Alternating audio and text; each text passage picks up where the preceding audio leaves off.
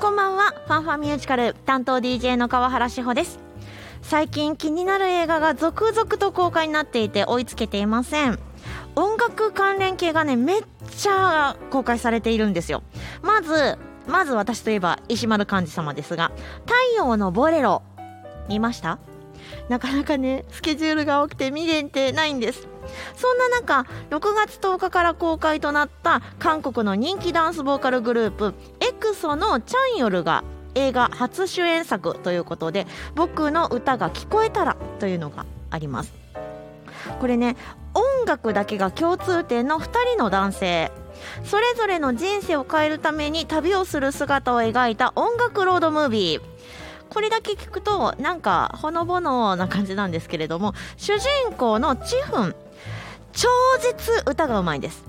なのに少年時代の出来事がトラウマになって人の前では歌えませんめっちゃうまいのめっちゃうまいのに人がいると歌えなくなるでも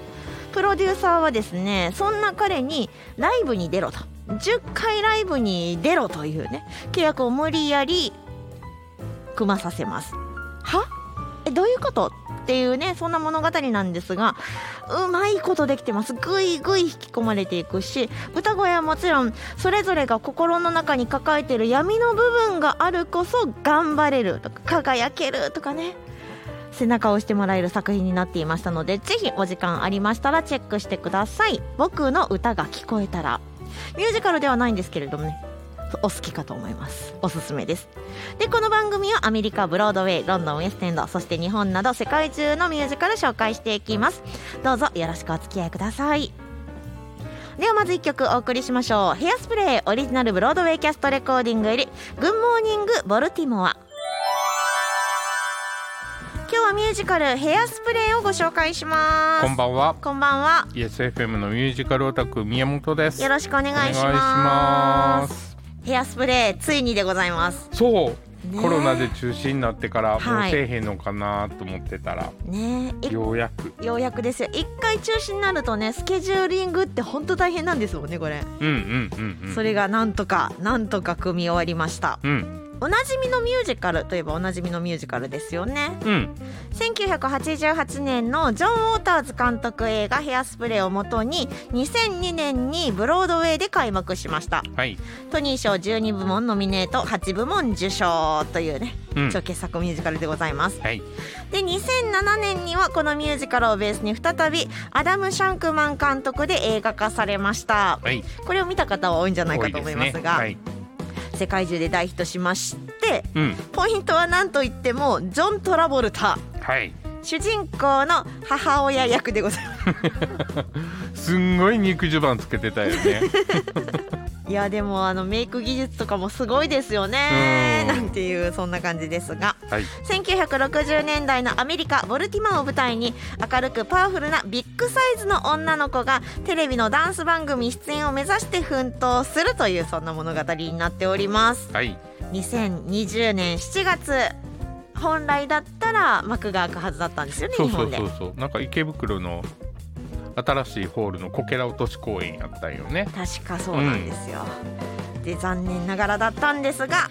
で今年9月から東京福岡大阪愛知4大都市上演というんう感じなんですがはいまああの2020年の時に発表されたのもうん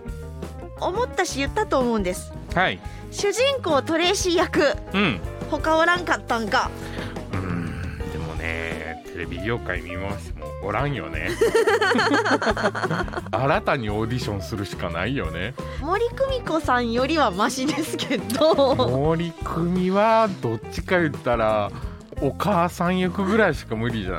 いでもね映画のイメージでいくと、私の中ではすごいちっちゃい可愛い女の子イメージがありすぎて、せやんな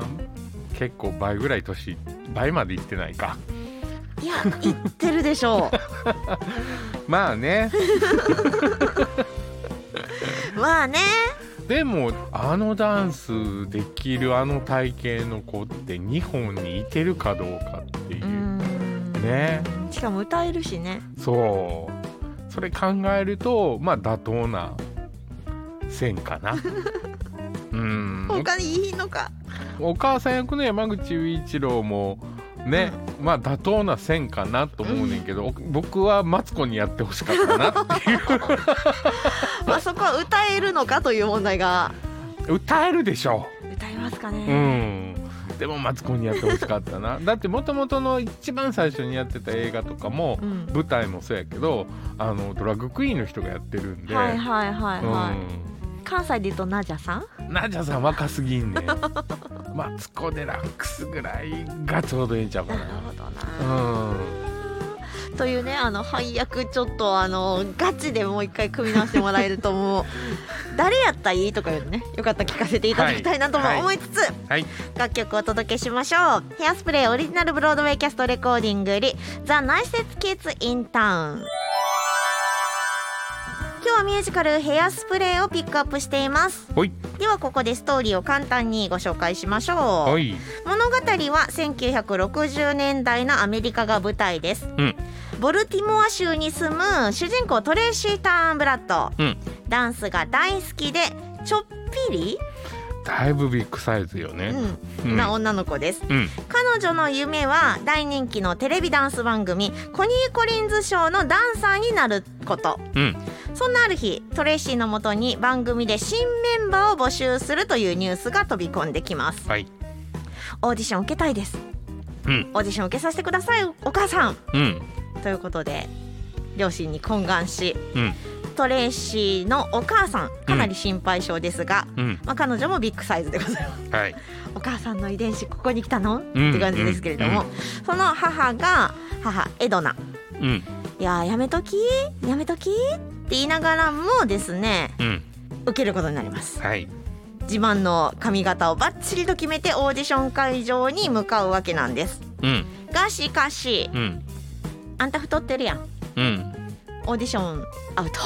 うん、うん、ということでですね、あのうん。うん、太ってるからオーディション受けられませんとは